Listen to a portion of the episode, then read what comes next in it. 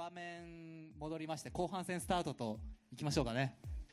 ちょっとなんか感想聞きたいかな、うんここまでで、はい。なんかちょっとあのみんなどう思ってんのかな。結構これって難しい話してると思ってうて、ん。でなんかみんな本当にどう思ってんのかっていうのを、はいはいはい。結構そのあのテーマうん。3に行く前にうん。聞きたいんだけど、ダメ、はいはい。ちょっと行ってみましょうかね。はい。じゃ動きますよ。いいあいいで大丈夫大丈夫、うんじゃあちょっとビンちゃんと目が合った素敵な方はあ。はい一言。ちょっとちょっとねやっぱ一番知的なあの素敵なあのはい好きなはい。感想ですかはい。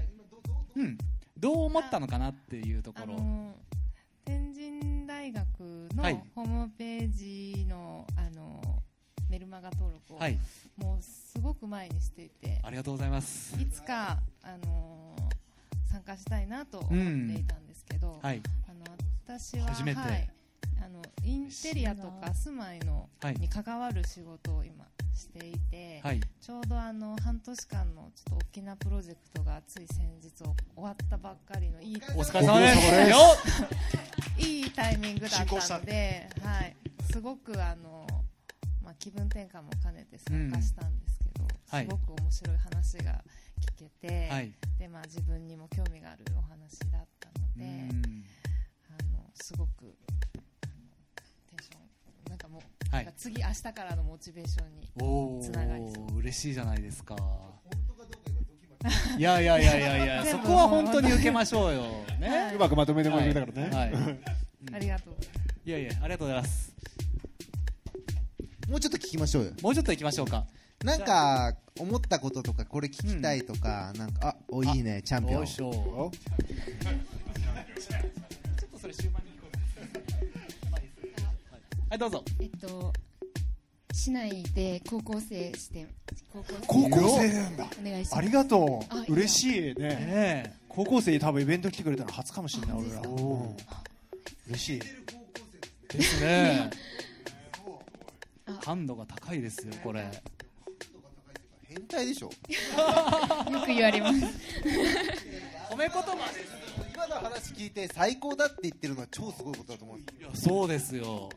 うん。伺いたいことが2つあるんですけど、はいはい。えっと、くしさんと、えっと、ヤドカリのお二人に伺いたいんですけど、えっと、そのくしさんのそのなんか他のそのお三方のお話をそのあの聞いた時のそのすごいいろんなことをなんか自分の意見を踏まえた上で肯定されている姿がすごいなんか印象的ででそのヤドカリのお二人がそのあのえっとかされたことの2つの価値とかをその自分で考察してそのまとめてらっしゃるところとかがすごいかっこいいなって思ったんですけどなんか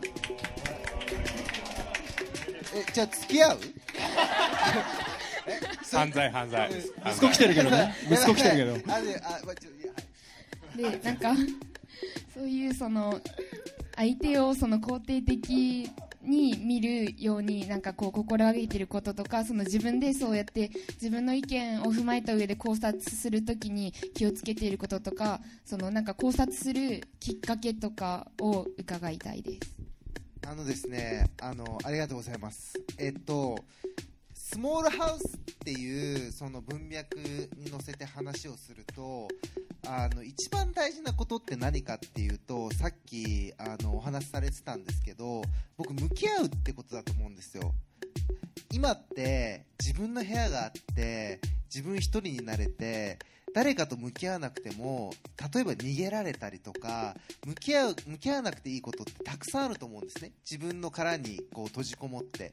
だけど一番大事なことは向き合うことだと思うんです。それは意見が違ったりとか趣味が違ったりとかなんか好きなものが違ったりとかテンションが違ったりとか今超アッパーでハイでおうイエーなんだけどめちゃくちゃ例えばなんか女性だったらホルモンバランスとかいろいろあるじゃないですか。ねありますよね。ででででもそれでもよくてでもそこと向き合うっていうことがすごい重要だと思っていてみんな違っていいんですよ。でもその時に違うことから逃げちゃうと相手って自分と異質なものになっちゃって愛まみれないものでなんかもう嫌だみたいになっちゃうんだけどでも一番大事なことはみんなそれぞれやっぱりすごく大事なものを持ってて思いを持ってて日々暮らしててでそれはすごく尊重すべきものだし素晴らしいものじゃないですか。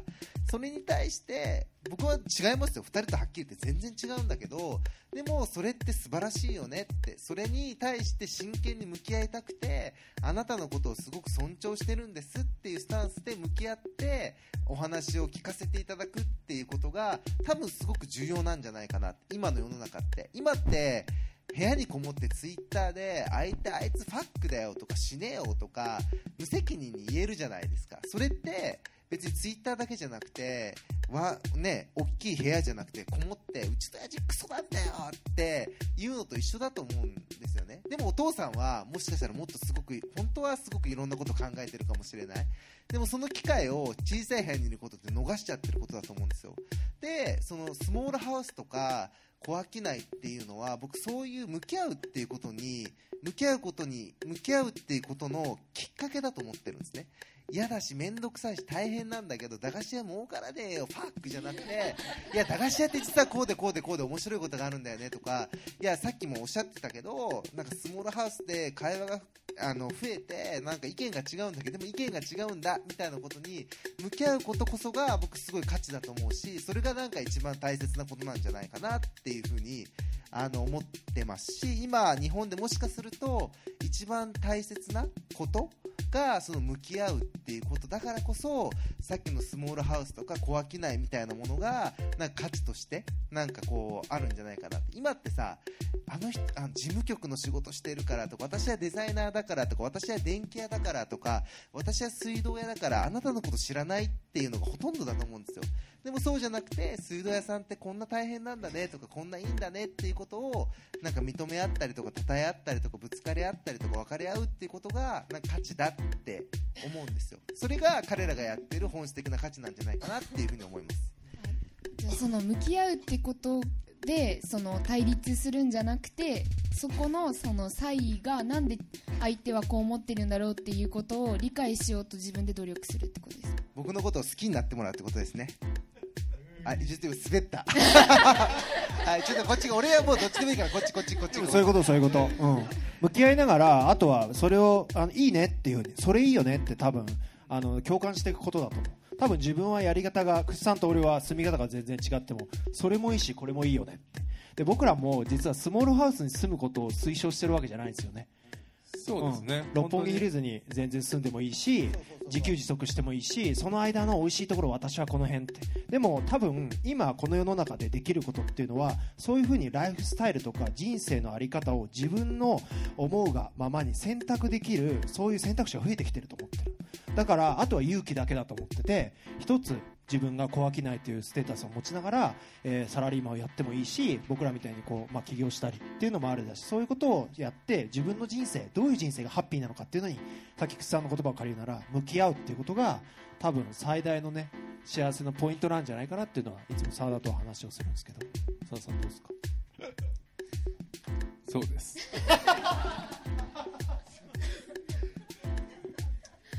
そんな感じですね。あもう一ついいですか、あそのヤドカリのお二人なんですけどその最初結構最初の10分ぐらいの時に出たそのなんかこうするべきだとかこうあるべきだっていう風に言ってる人にはその人があんまり寄っていかないけどなんかこうその提唱していくことでそのいろんな人を巻き込んでいけるっていうふうにおっしゃっていたのが印象的だったんですけどそのなんかはじ最初なんかゼロから何かを作るときって絶対なんかこうするべきだっていうのを他の人に発信するとこからじゃないと始まらないと思うんですけどなんかそこでその人が集まる人あその今自分にはそのいろいろ協力してくれる人たちがたくさん集まっているけどそうやってその集まらない人とのその差とかその自分がそのなんか協力していく人がなんかこうなんか逃げちゃわないようになんか心がけていることとかってありますか？僕は多分一言、まあ、澤田から学んだことでもあるんだけど自分が全部できないってことを認めることが多分大事だと思っててでそれまではね僕サラリーマンの時はもともとこの前はウェブ制作会社の役員とかやってたんですけど自分で全部全部やろうとしたもう部下に仕事も振らない。でもうなんか任せるのもちょっと心配だから自分でやるみたいな。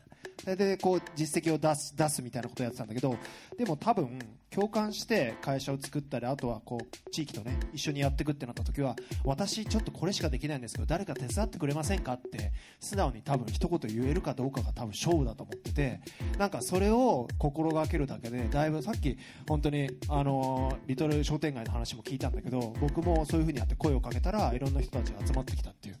話をまさに聞いたので、まあ、そこは僕は大事にしてるかなと。澤田はどうですか？なんか基本的に皆さんなんか自分の拠り所というか居場所みたいなのは常に探してるんじゃないかなと思っていてで僕自身もヨドカリで居場所を見つけたいと思ってやり始めたんですけどなのでまあ、単純に僕ら建築のこと分かんないんでウェブのことはプロでやってたけどそれ以外のことはできない。だけどこんな世の中をあのスモールハウスで変えたいムーブメントを起こしたいってものすごい大きなもう手手が届かないような目標があるからもう完全に人に手伝ってもらうしかないんですよねでも人を巻き込んでいくしかないからそれをどうやったらこう巻き込めるのかなっていうのを常に考えていてでとにかく僕はもう強がらずに自分の弱いところをどんどん吐き続けるっていうかそれを結構意識してほんで、あのー、こういうことがやりたいって手を挙げてくれた人にはもうフルに権限を渡してもうコミットしてもらうみたいなことで、まあ、チームを作っているような感じですね。なんかもうサポーターさんって僕らのヤドカリサポーターあの結構プロボノ的にお手伝いお手伝いをしてくださる方が3000人ぐらいのグループで登録してくださってるんですけどそこにまあ一級建築士さんとかデザイナーさんとか、まあ、歯医者さんとかもいたりあのお花屋さんとかもいたりいろんな人が一つの村みたいにしているんですけどあのそういう人たちには、まあ、こういうプロジェクトがあるから僕たちはこれここまではできるけどあとできないのでお手伝いをよろしくお願いしますって言ったら本当皆さん喜んであのお手伝いしてくれるんですよね。なんかそういう意味では本当その方があのどういうことを求めててどういう場所が必要なのかっていうのをちゃんと考えてこうアサインをさせていただくというか一緒になって楽しんでやっていくっていうのはすごい重要なかなと思います、ね、なるほど、はい、ちょっと下尾さんにもそういうのを、うん、僕聞かれてないけど答えようと思って、はい、やっぱり。僕はその何をすべきとかそういうことから始めたことは一度もなくてなんだろうな。これ伝わるか分かんないですけどこうまあ、びっくりマークとクエスチョンマークの違いがあるとしたら何々にすべきってびっくりマークじゃないですか。最後につくのが。すべきだ。僕は結構クエスチョンマークから始めて例えば一坪の小さいお店が集まった場所ができたらどうなるんだろうっていうクエスチョンマークから僕は入ることが多くてそういうのをまあいろんな人に話していくとあじゃあこんなんいいんじゃないとかこうそういうのが返ってくるんでそういうのを取り入れたり一緒にしたりとかしながら僕の場合はそういうふうに一緒になんか実験しながら作っていくみたいな感じのスタイルでほとんどのプロジェクトとかをやってます。そこには共感者が自然と集まっていくっていうのが原動力だったりするんですかね。そうですね。今のところはありがたいことに集まっていただいて、うん、まあ、自分が本当にファンその楽しいっていう気持ちでやってるっていうのは必須かなとは僕は思います、うん、あのすみません僕ちょっとおしっこしながらちょっとすごい名言を考えてましてあのー、ちょっと結構これいい名言をおしっこしながら思いついたんですけどあのあれですよちょも女子高生っていうあれ視点で言うと学級委員とクラスの人気者の違いなんですよどういうことかっていうと学級委員って先生とか学校がこうしなさいって言ったことを一生懸命淡々と遂行してこうであるべきだ学校はこうであるべきだってやるじゃないですか。でもクラスの人気者ってそんなこと気にしなくて、ただ自分が楽しいからとか、わー、ペイピーみたいな感じで巻き込むんですよね。で、僕結構その違いだなと思ってていて、その要は動機が自分の中にあるか、外にあるかだと思うんですよ。まあ学級委員でも自分の動機が中にある人もいるんですけど、でもクラスの人気者って動機外にないわけですよ。自分の中にあってこれ楽しいからこんなことやっちゃったっていうことだと思ってて。でそれがみんなを引きつけるなんかすごく重要なものだと思ってて。この人たちはクラスの人気者なんですよ。変人なんです。学級委員じゃないです。自分の中に動機があるんですよ。それは社会がどうこうじゃなくて自分がこんなことしたら楽しいんじゃないかって言ってギャーギャービービー言っててあの男子うるさいとかって思うんだけどなんか周りに友達がたくさんいてでもちょっと外から見てなんか楽しそうワクワクしたいちょっと入りたいみたいななんかそんな輪が徐々に広がってちょっと今気持ち悪かった？そうだね、ちょっとね、俺、時々ね、そういうとこ出るとかあって、ちょっとあの、すごい女子力高いヒゲのおっさんなんだけど、そう、ごめんなさい。っていうね、はい。あありがとうございます。大丈夫ですかね？ありがとうございました、はい。ありがとうございました。はい。俺、女子高生に持ってたと思うね、最後気持ち悪いっていうオチで。いやいやいや。でも分かりやすいですよね。学級委員とクラスの人気者っていうのは、うん、すごい上手。楽器が悪いわけじゃないね。楽器でも自分の中に動機、そうそう。ね、持ってるやついるから。うん、それに何かこうできることって人それぞれあると思うんですよね。そういう与えられた役割とか自分の持ってる個性っていうのは誰かに必要とされてるんじゃないかな。俺も楽器委員だったから。あマジっすか、え。僕、金髪で学級委員で、ああれでしたよ。え？えもう、あの、可愛かった。可愛かった。あら。いやいやいやいやちょっとなんか次に進みづらい感じですけどはい。じゃあちょっとテーマの3っていうのが今まであのかっこいい活躍してる人たちとか、えーそのヤドカリさん下野さんっていうところだったんですけどまず僕らができることってなんだろうっていうのをちょっと考えていきたいんですねそれは新しく引っ越す時にいやじゃあ小さい家住もうっていう勇気を持ったとか自分に合った決断っていうこともあるかもしれないけれどもどこかで取り入れていけることとかね、働き方だって小商いでちっちゃなステップからだんだん自分の個性出していくとかいろいろあると思うんですけれども参加者の皆さんに一つ持って帰れることみんなで探していけたらと思います。俺ね、こはい。の質問を聞いたときに、今はい。何を思ってたかっていうと、はい。まず山地さんの話から聞こうって今超ワクワクして、おーえー、ちょっとどう,、はい。どうなの？これ、ほら今話聞いてさ、うん。どうどう思ってんの？多分いろいろ展開していくと思うんだけど、はいはい。こうファシリテーターとしてこの企画を立案したとも、はい。した人として、はいなんか僕らとか言ってるけど、はい。山地さんは、なるほど。何切り込む切り込むはいはいはいはいはい。だから聞きたくない、多分ね、この後で質問したりとかで相談しましょうとかって言うんですよ、はい。お前どうなのっていうのをなるほど。言うべきだと思ってて。そうですね。あの僕もちょっとこうでもそれ結構聞きたい、ね？うん。あのちょっとずつちっちゃいことで働き方とか住まいとかそういうことやってんの、うん、あのー本当の本業とか住まい以外のとこ脇道ちょっとずつ作っていったんですよ。それで天神大学っていうのも僕これが本業ではなくてボランティアでやってるんですね。あの副理事長とか偉いこと言ってますけどでもそれのきっかけっていうのは普通に働きながらもう一つやりたいことあるなとか、えー社会とか関わりを持ちたいとかいろんなものがあった上でお金はいらないけれどもそういう何かきっかけとか接点とかそういう報酬が欲しいって思って始めた小商いだと僕は思ってるんですよ。お金のこと言ってんの？お金じゃないいで例えばこういうふうにいろんな方とお話ができるとか実現してみたい企画とか見てみたい風景を見たいっていうためのそういう報酬を目指してやってる仕事。だからあのあのとあるショーン・ケイさんという人がいましてね、はい、その人の話で僕が実はいいなと思ったいいギャグがあってライフワークとライスワークって考えたらいいんじゃないって。あれあの人が作った言葉な？のあのパクリかもしれないですけどね。はい。複雑。複雑だけど。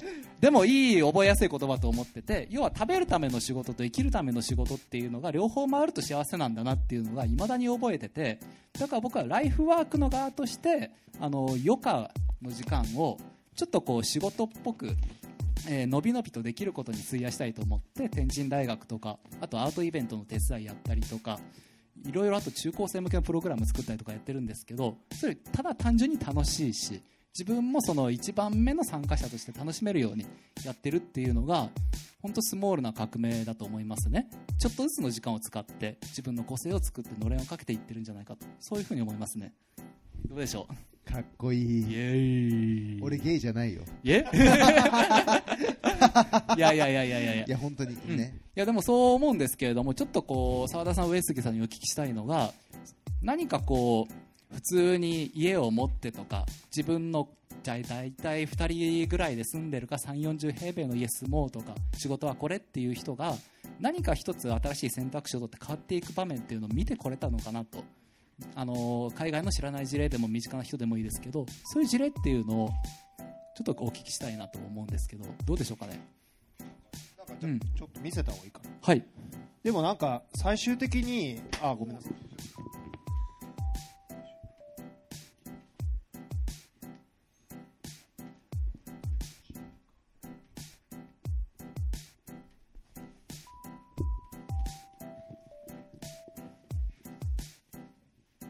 今接続なんかさっきの事例で紹介のもあったんですけどいろんな映ってないんですあ映よってないですか？はい。もう一回さした方がいいですかね。行きました？映るかな？行ってないか。出ないかもしれないですけど。目を閉じてみる？目を閉じてみましょうか。あ違う。そういうことじゃない。あごめんごめん。あ来たあ映りました。あありがとうございますなんか日本中や世界中日本もねいろいろ事例見てきたんですよね。そうですね。この「I'm Minimalist」っていうのはもう日本中の事例をいろいろと取り上げたものになってて、まあ、九州の人もいましたけどね。そうですね。ほとんど家族持ちですよね、そうですね。家族持ちで結構社会性を持ってヒッピーみたいな人は全然いなかったですね。これも全部 こんな若い女性が一人であの建築とかど素人なんですよ。それであのストローベイルハウスっていうはいはいはい。自然に戻っていく家っていうのがあるんですけど、能の家ですね。そうですそうですそうです。それを自分で私作っちゃいましたって言ってね、うん。もう全然ダメですーとか言って、言ってたよね。あーとか言ってたんだ。けどすげえよくできてるんですよね。へで隣に3階建ての家をまた一人で作ってるんですでそれを見た時にねそれあのちょっとポイントであったのが、ん。みんなに共通してたのがみんな社会性を持ってて町のお祭りとか、うん。あとはこれを作る時に町の人たちを呼んだり友達を呼んだりとか、うん。なんかそういう人たちがすごく多かったですようね、ん。うんなので、まあ、なんかそういうところをポイントにしてる人たち多かったっていうのと海外の事例でも、まあ、なんか最終的に大事にしてるところっていうのは人とのつながりでうんこれはまあアメリカの事例なんですけどあの中古のスクールバスを買い取ってそれで日本をあでせえっとアメリカアメリをカですね旅しうん旅しながら暮らしてる家族とかザービックブルーバスで検索すると出てきますけど、まあなんか最終的にはそこですよね。うん、なんかその家族とのつながりとか人とのつながりとか、その居場所っていうものを自分なりにこう見つけられる住まい方。うんっていうのをまあ自分で見つけていくっていうのが一つあのポイントなんじゃないかなっていうちょっと答えになってるか分かんないですけど、いや、はい。でそこでつなげて考えると例えばあの福岡って今移住が盛んなんですよ。で糸島って分かりますかね？わかります。はい、あの福岡の西側の自然が豊かなエリアなんですけどそういうところに行きたいっていう人が福岡の中にも外にもたくさんいるんですよね。でもとある噂で聞いたんですけど外から来る人が実は地元の人とうまくコミュニケーションが取れていないんじゃないかっていう噂が聞いていてでそういうところっていうのをさっきの話とは絡めると移住者のコミュニティへの入る大切さとかアドバイスとかっていうのはどういうのがあったりしますかね、でもまさにこういうイベントですかね。うん。うん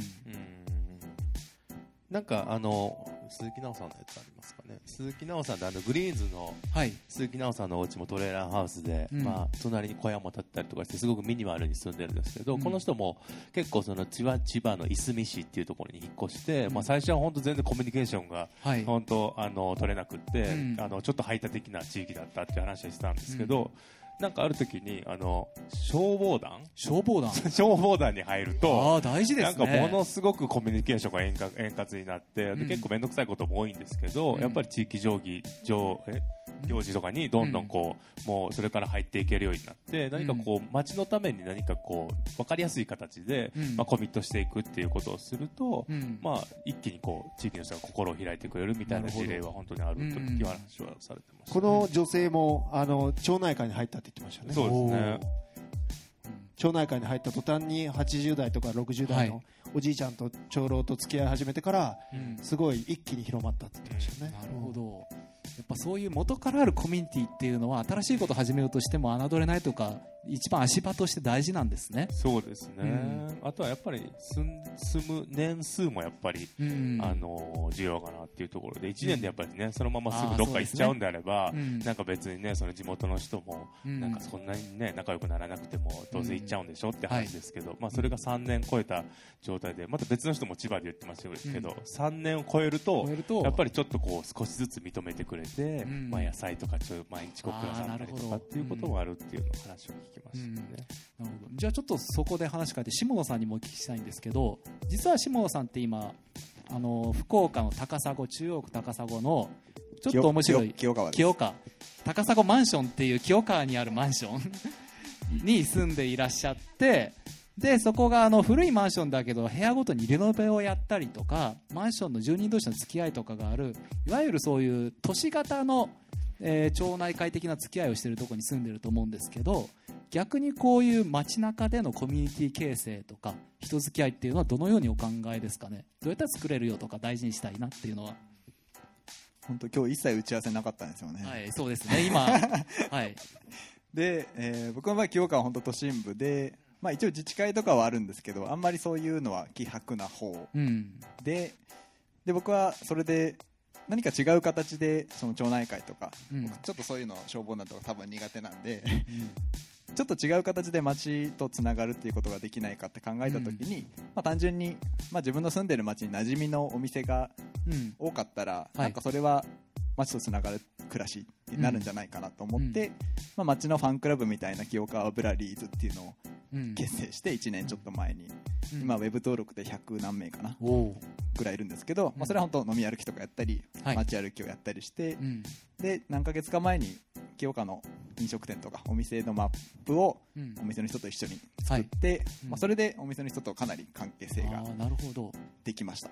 アクションを始めることによって地元とつながる接点を自分から作っていくと、そうですね。ですね。本当個性的で一匹狼スタイルのお店がうん。多いんで、うん。本当にそこの地域にずっと住んでる人とかがからはうん、なんかよくそんなことできたねみたいな。もう自分からつなぎ役になるぐらいの感覚で。ですねうん。うん。一つの新しい流れをみんなで作っていこうぜっていうような、なんかそれがちょっと都心型都市型うん。の一つの選択肢としてはありなんじゃないかなと思ってます、そうですよね。都市ってこう新しいとか希薄な関係っていうけど必ずそこに根ざした昔からの人っていますもんね、うん、そういう人を大切にしていきたいと、うん。地域の町内会長とかやってるようなはい。お店があるんですけど、そこの人がもうマップに感動してくれてうん、配りたくないって言われて いや配ってくださいって押すんですか、はい。あら、配るために作ったんでって言って。うん、そういうエピソードはありました。へえなるほど。じゃあちょっとそこでちょっと変化球聞いていいですか？実は福岡って今屋台文化な街なんですけど、そうですよね。あの上杉さんとえー澤、田さんご存知ないかもしれないですけどあの屋台って新しいものを作れなかったんです今まで。50年ぐらい。でそれは許可制だったりとかあったりして。でだから免許を持ってる人がいなくなってだんだん数が減ってるっていう社会問題があっていわば屋台ってミニマルなあの小屋のモバイルなうん。飲食店じゃないですか。そうですよね。だけどそれが今年新しい風吹いて福岡市が公募しだしたんですよ。新しい屋台どうですかって。面白い。はい。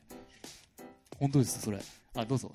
いやなんでもない。ですすいません。はい、はい。なのでちょっとそういうミニマルな達人にはいはい。福岡の屋台がそうやって新しい波来てるんだったらこうなってほしいねとか利用者として市民にもっともっと屋台と付き合うためにはこうした方がミニマルなコミュニティって面白くなるよっていうアドバイスをぜひお聞きしたいと思いましてなんかアメリカで起きてるタイニーハウスムーブメントとかもそうですけど、まあその屋台、まあタイニーハウスを作れるはい設計者とか大工さんとかが、うん。まあその作るワークショップとかも行われてたりとかしていて、はい。あとはもう設計図とかももうウェブ上に上げちゃって、もう勝手にダウンロード自由ですよみたいな、あー。のでみんなで、特に僕らもサポーターズの中で小籔っていう部活動があって、うん。そこでみんなでコミュニティビルドっていう手法で、うん。まあみんなで地域の人と小籔のみんなで、うん。まあ小屋をみんなで建てるっていうような部活動をやっていて、うん。まあそういうなんかちょっとしたその小屋あの屋台っていうもののコミュニティみたいなものを作っちゃって、うん。まあその老舗のそういう今までやってきた人たちがうん。これからの屋台を考えるみたいなそういうイベント開いたりだとか、うん。まあ作るワークショップみたいなのとかどう運営していくのが正解かとか、うん。まあこういう機能性いいよねとかっていうのを、うん。そういうなんかイベントみたいなとか、うん。あの開催されればすごく面白いんじゃないかなあそうですね、うん。やっぱ一緒に作るってのいいですよね。うん。一緒に作るのは本当に地域活性の一部にもなるんで、うん。あ作ってたら結構その周りで見てるなんかはい。おじいさんとかも結構うん。何が行われてるのかなって結構こう見に来たりとかするんですけど、うん。そこで一緒になって本当に一つのものを作るっていうのはすすごく素敵なことだと思うんで、1年で2 3 0個ぐらい僕らもね小屋建ててきたそうですね、もう延べ5、600人が参加して、あのみんなで小屋を建てたりとかしてたんで、じゃあもうほぼ週末は小屋作ってるようなペースだったり。これ海の家とかですね。海の家作ったり、最近はね、本当、もう少し小ぶりな屋台を作ってるんですよ。うんあの車輪がついてて、一人でこはいう押せるような車輪、うんあの屋台作ったりして。て、これは海沿いですか？これはね、海の家で使ってる海の家で使ってる、はい。うん。なるほど。これは鈴木奈緒さんちの家ですね。家なんですかこれ、はい。自宅？あまあなんか書斎みたいな感じですけど、へあの、まあみんなでね、うん。小屋フェス、小屋展示場っていうところに出店した時の、え、うんあの小屋ですね。なるほど。はい。なんかそうやってきっとこう新しい流れが来てると福岡でもそういうみんなで作ろうよっていう屋台が出る可能性もあるじゃないですか、でそういう時にでもみんなって言われても自分ど素人だし一般人だしいけないかもってほとんどの方が思うかもしれないと思うんですよね。でもそこで下尾さん含めてお聞きしたいんですけど踏み出す一歩とか行った時に自分ができることって何があるんでしょうね。ただ行くだけでも価値あると思うんですけどうん。一緒に小屋作ろうとか店作ろうとか、ムーブメント作ろうって時には。僕はよくちょっと意図的にやってるのはこう、うんまあ、特にクリエイターの人とかそうなんですけどこう、はい。僕が30点40点ぐらいのものを一旦まあ模型でもいいですけどなんかやるんですよ。はい。そしたらいやそれはもうちょっと上のレベルに上げられるだろうって言ってうん。あの上のレベルにかぶせてくるというかこううん。だから僕は本当プロトタイプ的なものをうん。30点から60点の間のものぐらいをうん。ちょっと形にしたり実際実現してみたりとかすることでなんかそれを超えてくれる人がうん。現れるっていうのはうん。よく意図的に使ってます。その超える人っていうのは何かのその道のプロフェッショナルが多かったりするんですかね？いやむしろ逆逆というか逆こう。利用者側目線みたいな、うんだったりいちょっと違う分野のクリエイターだったりとか、今はまさにちょっと小屋イベントやってるところが本当にはい。立体立体物を作ったことない人がうん小屋を今作ってるっていうんうんうんうんううん。ことがあったりします、そっか。なるほど。じゃあちょっとあの澤田さんたちにお聞きしたいんですけどそういう小屋のワークショップっていうのはどんな方がまず参加されますかね？あのさこの写真も見てわ、はい。あの分かるんですけど女性が結構7割ぐらいうん。参加されるそうですね。イベントで,、多いですね。やっぱコミュニティに入ってくあの来られるのは結構女性の方が得意なのかなっていうのが、うん。まあ、今日もそういう感じですけどですね。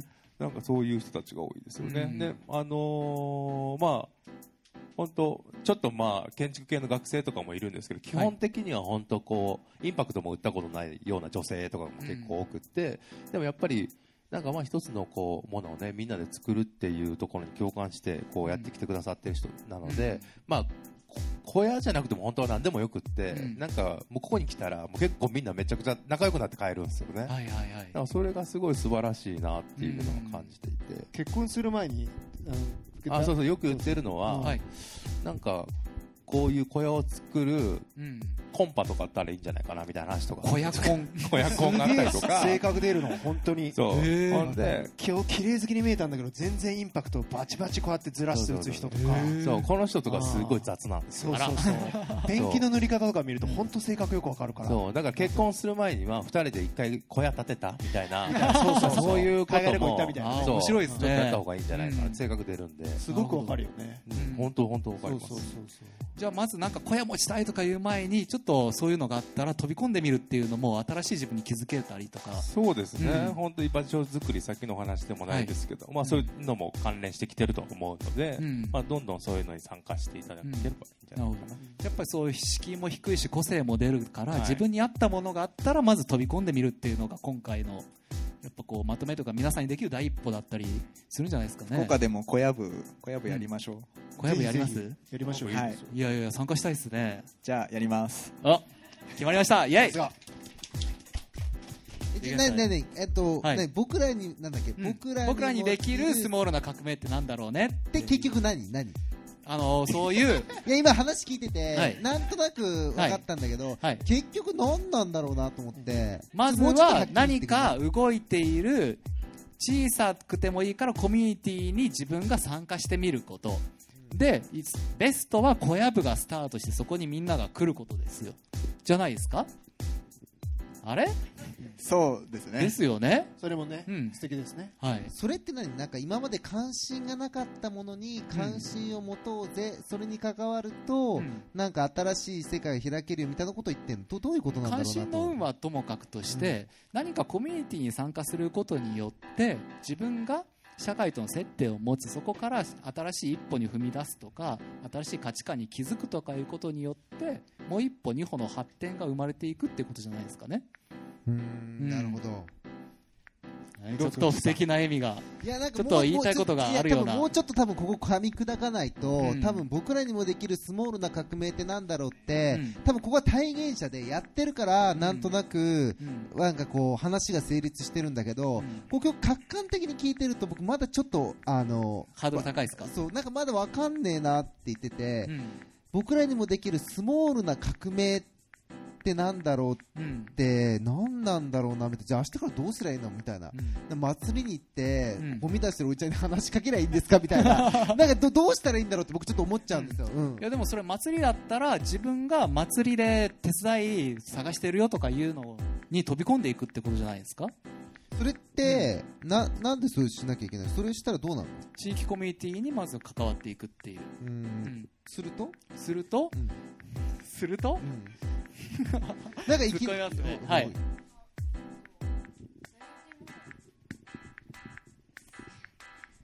誰でも共通で持ってるコミュニティとして家族っていうものがあると思うんですけど、うん。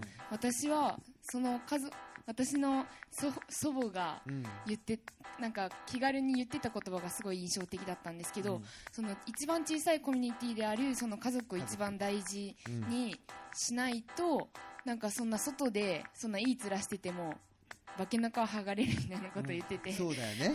それはあの祖父にすごいなんか説教みたいな感じで言ってたんですけど、でも私はなんかそれってすごいなんか素敵な考え方だなと思ってなんかわざわざ自分で一歩足をなんかそのそういうコミュニティに踏み入れなくても元からその家族っていうコミュニティはもう自分は生まれた時から属しているわけだからそのなんかもう生きている時から自分が属しているコミュニティを一番最初にその大事にするっていうのがすごい大事なんじゃないかなっていうのに最近気づいてで私はそれに気づいてからその親にもっと関心を持つようにしていてうん。なんか今まで知らなくその親にとりあえずなんかてきなんかなんかなんでそんなことするのって思う時もあじゃあなんでそんなことするんだろうって自分で考えてこういうことって聞いてみたりなんかなるほど。今まで仕事のこととか何もほとんど知らなかったけど、なんか今仕事どんな感じなのとか聞いてみたらその話に出てくる人のやってる仕事がまた面白くて、うんうん。その人に会いたいって言ってみたりうんみたいな、なんかそれでコミュニなんか自分の関わる人の人数は勝手に増えていくんじゃないかなってじゃあそれってなんか今の社会ってすごくこう細分化されててみんな持ち屋持ち屋で自分のことには関心あるけど他人のことには関心がなかったりとか理解がなかったりとかそういうきっかけがないんだけどでもそれが例えば家族とか社会とかお祭りとかおじいちゃんおばあちゃんみたいなとこで普段だったら別に知らなくてもいいことってたくさんあるわけじゃないですか。だけどそういうものに向き合うとなんか新しい自分の世界が開けたりとか自分がいる今いる意味が分かったりとかなんかもうちょっとこうなんかちょっと僕が愛に包まれるとかっていうとちょっと気持ち悪いからなんだけどなんかそういう感じってこと？山内さんどうですか？ちょっと、J、女子高生がなんかすごいめっちゃいいこと言ってんなと。そうですね。いいこと言ってますね。うん、いや家族が一番もうみ身近な最小限のコミュニティっていうのは本当におっしゃる通りだといやなんか思いましたね。スモール革命って僕すごいわかるんだけど、んなんかまだみんな結構言えてないなと思ってて僕なんか最後話聞きたいのは、はい。スモールな革命ってミニマリストとかっうてん。本質的に何言ってんだろうっていうのを僕言えたくて、うん。物がいっぱいあるとなんか全然感謝しなくてすぐ捨てちゃうとかでもうんいっぱいす物が少ないとそれを大事にして向き合って大事に使うとか大切に思うとか家族もそうじゃないですか。なんかねこういろんな個室がいっぱいあったるとみんなそれぞれ自分の部屋にいて引きこもってるけど、うん。大きい部屋に行ったら向き合って話するよとか、お祭りも別になんか自分が傍観者として行ったら関係ないけど当事者と当事者として行ったらもっと歴史が知れるよとか、いろんなことがあると思うんですよ。だからそのスモールとかミニマルっていうもののうん。本質的な価値とか意味っていうものを何なのかっていうのをぜひ山地さんに僕ですか？はい。もうあみんなみんなから聞きたいんですよ、まあ、あうん。と多分時間ないと思うんですけど、はい。それを言えることこそが、うん。なんか今回みんなが集まった意味だし、このあのお三方にご登壇いただいた意味なんじゃないかなというふうに思ってるんですけど、うん。なんか本当のなんかスモールな革命ってなんだろうっていうこともそうなんだけど、なんかスモールであるとかミニマルである本質的な価値とか意味ってうん。何なのかっていうのを僕さいもう最後ですね多分ね時間的にね。あそうですね、うん。なんかもうかさっきから山内さんが、ねはい。ピリピリしてるんですよ、お前そんな しないしないしない。もう話を今しいやいやいや。ってしまったり何でもう一回言うねみたいな感じで僕にさっきからすごくプレッシャーをかけるんですけど 僕それちょっと聞きたいなと思って、うん。ちょちょっと下野さんがなんかその本質的なスモールであるミニマルである意味とか価値って端的に言うと何なんですかね？僕はですねそのリトル商店街とかやってみて、まあ、僕は一坪っていうサイズでちょっとやってたのでそこの話でいくと一坪畳 2, 2枚分2畳分なんですけどこうなんだろうなこう一坪だったら結構 DIY とか何でもやったことない人でも、あこの一坪だったらなんか自分でもできるやとかなんかこんなことやってみたいっていうそういう想像力をなんか引き出すトリガーになったっていうのはまあ実際見てきたんですよでその物理的な僕は小さい制約が必要だと思ったんですよ。その中になんかこんなこともできるあんなこともできるってこう制約はあるんだけどなんか心の中はこうどんどん広がっていくというかこうなんか千利休は一坪の茶室に小宇宙みたいなそういうのをそういう話もあるじゃないですか。僕はなんかそうちょっとまだうまく言葉にはできてないんですけどそういうところがサイズは小さいんだけどなんかそこから広がる世界があるっていうのが本質じゃないかなとは思ってますなんかちょっと好きになりそう。キャラ作ってますよね今日。ね、え。ーちょっとどうですか？うん、沢田上杉チーム。ちょっと。さあさんどうですか？ちょっと聞きたいな。まあでもうん。なんだろう。自由なんじゃないですか？僕が求めてるのは。小さいのに自由なんだ。自由。小さいからこそ自由。うん。それってどういうこと？やっぱ縛られないっていうことかもしれないね。お金にも場所にも時間にも縛られたくないっていう暮らし方ができる。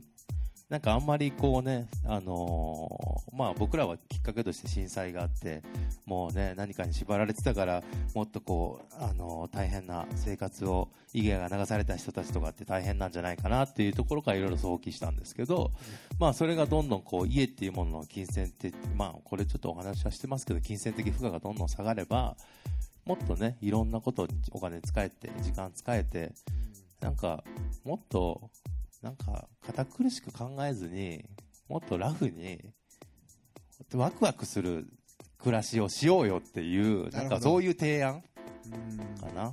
本質的に。っていう僕の中の本質は。実。際にやってみるとレスイズモアっていうのがなんか分かりますそうよねだよね。えそれ超わかる。うん。なるほどね。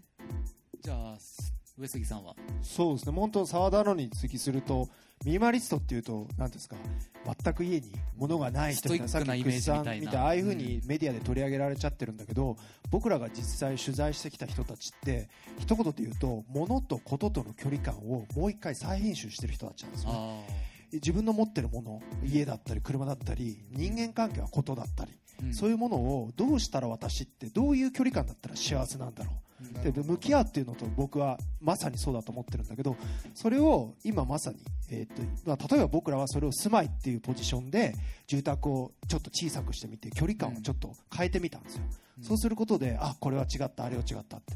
それを多分一人一人がやる僕らは、ね、豊かさの再編集っていうふうに言ってるんだけど、うん。それをまあやることっていうのがある意味僕らの言うミニマリストの定義かなっていうふうには今話を聞いてて思いました。ね。なるほど、はい。ありがとうございますじゃあ僕からもっていうことなんですけど僕がずっと思ってたのがそのサイズ感っていうじゃないですか。物の大きさの感覚とか事の大きさの感覚。それが実は普通にこう生きていく中でちょっとサイズ感が麻痺してきてるとか大きすぎてるのに気づかないとかそういうのがあるんじゃないかなっていうのを思ったんですね。でスモールスモールって言うけれどもその過剰な飽和してる膨らみすぎているものをまず見つめ直して自分にとって取りやすいサイズ感っていうのをつかむことによってもっと自分らしい大きさとか感覚そういうものをつかめるんじゃないかなというのが僕の考えるスモールな革命であってでサイズ感をつかんだら次に何かアクションを起こしていく。でアクションを起こしていく出口っていうのがまたいろいろとあるからそこを自分のサイズ感の中で、えー探してアクションを取っていけば自分らしい暮らしが手に入っていくんじゃないかなというふうに思いましたね。いかがですよ？かっこいい。ね？いいすごい。すごいね。いいねさん、最後にちょっとまとめてもらって。い。やいやいやなんか、は僕今日一番嬉しかったのは、なんか女子高生に素敵って言われたことだなって思って、いやそ、それが僕のハイライトなんですよ。でも、それってどういうことかっていうと、女子高生が僕らに本当に向き合って、うん。素敵ですとかこうですって言って、言ってくれることって素晴らしくないですか、いやそうですね。で僕らは違うし全然違う価値観を持ってるんだけど、向き合ってくれて真剣に話してくれて、で彼女が思ったことを家族っていう視点で、うん。彼女は話してくれて自分の僕らは、そう例えばそれが商店街だったりとかスモールハウスっていう全然違う視点ででも同じことを言ってるんですよみんな。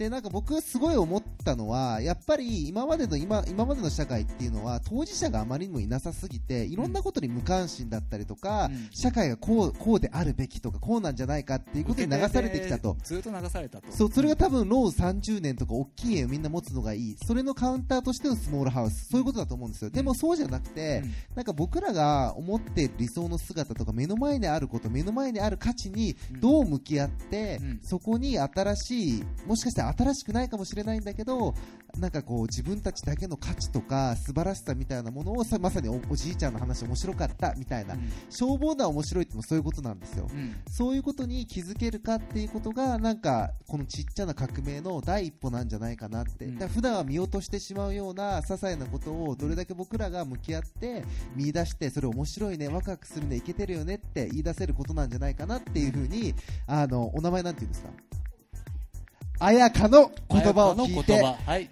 ああ今ちょっと笑うとこなんですけど、彩香ちゃんだけあえてちょっとなんかあすみまあせんちょっと滑って 彩香の彩香ちゃんの言葉を聞いてすごい思ったなと思います、でそれを体現されているのがまさに、うん。あのこのお三方なんじゃないかなとで山内さんもまさにそれを体現されている方だと思うのまあまあでなんか今日本当に素晴らしい話が聞きたいんじゃないかなというふうに思いは、あります、がとうございます。じゃあ、お後がよろしいようでということで、はい。では、ここで、あの、お時間も来ましたので、終了とさせていただきたいと思うんですけれども、えー、まず、えー最後に記念写真を撮りたいと思いますので、えー、どうしましょうか。いつも、このスクリーンからカメラマンが撮るので、えー登壇者の皆さん、前の、こちらの椅子の方にご移動お願いできますか？あとこの後なんかあのあなんかとか言っちゃったんだけどあの、はい皆さん本をご出版されてるのでね。なんかすごい面そちら白いもぜひぜひ、はいお買い求めを。サイン会とかもあるので、はいぜひあのそういうのもやっていただいそうてですね。じゃあ、あの、すいません。ちょっと写真に写る前に、ちょっとゲストのですね、3名とファシリテーターの山内さんに大きな拍手で、はい、どうもありがとうございました。お疲れ様です。そして、ビンちゃんにも大きな拍手をお願いします。じゃあ、写真を撮りましょう。はい。はい。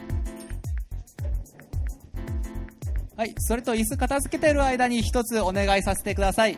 あの、今回、えーこのイベントは福岡天神大学の協賛授業という形でコラボレーションをさせていただいております。そこで受付の時にアンケートをお渡ししたかと思うんですけれども、それをご記入の上、えー最後、あの僕の方までお渡しください。えーアンケート、え A4 サイズの紙1枚お渡ししてると思うんですけれども、それを写真撮影の後に、えご記入をお願いします。よろしくお願いします。はい。ではカメラマンの、え勝村さんがご準備を今しておりますので、はい。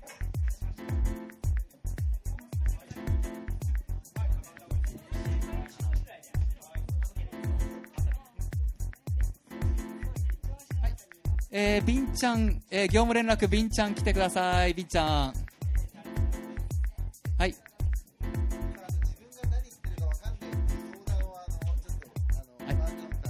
あら。はい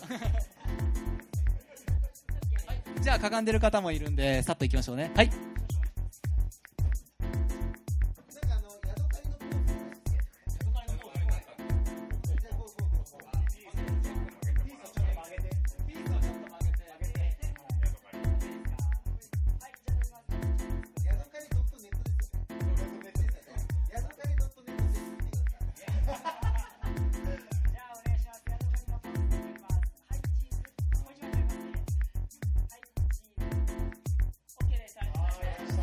とうございました。えーそれでは、えーアンケートのご記入と、えーヤドカリさんに興味をお持ち、あ、これもっと話聞きたいな、知りたいな、った方は、ぜひ、本のご購入よろしくお願いします。はい。えーアンケートは、あの、後ろの長机をお使いいただくと、えーよろしいかと思います。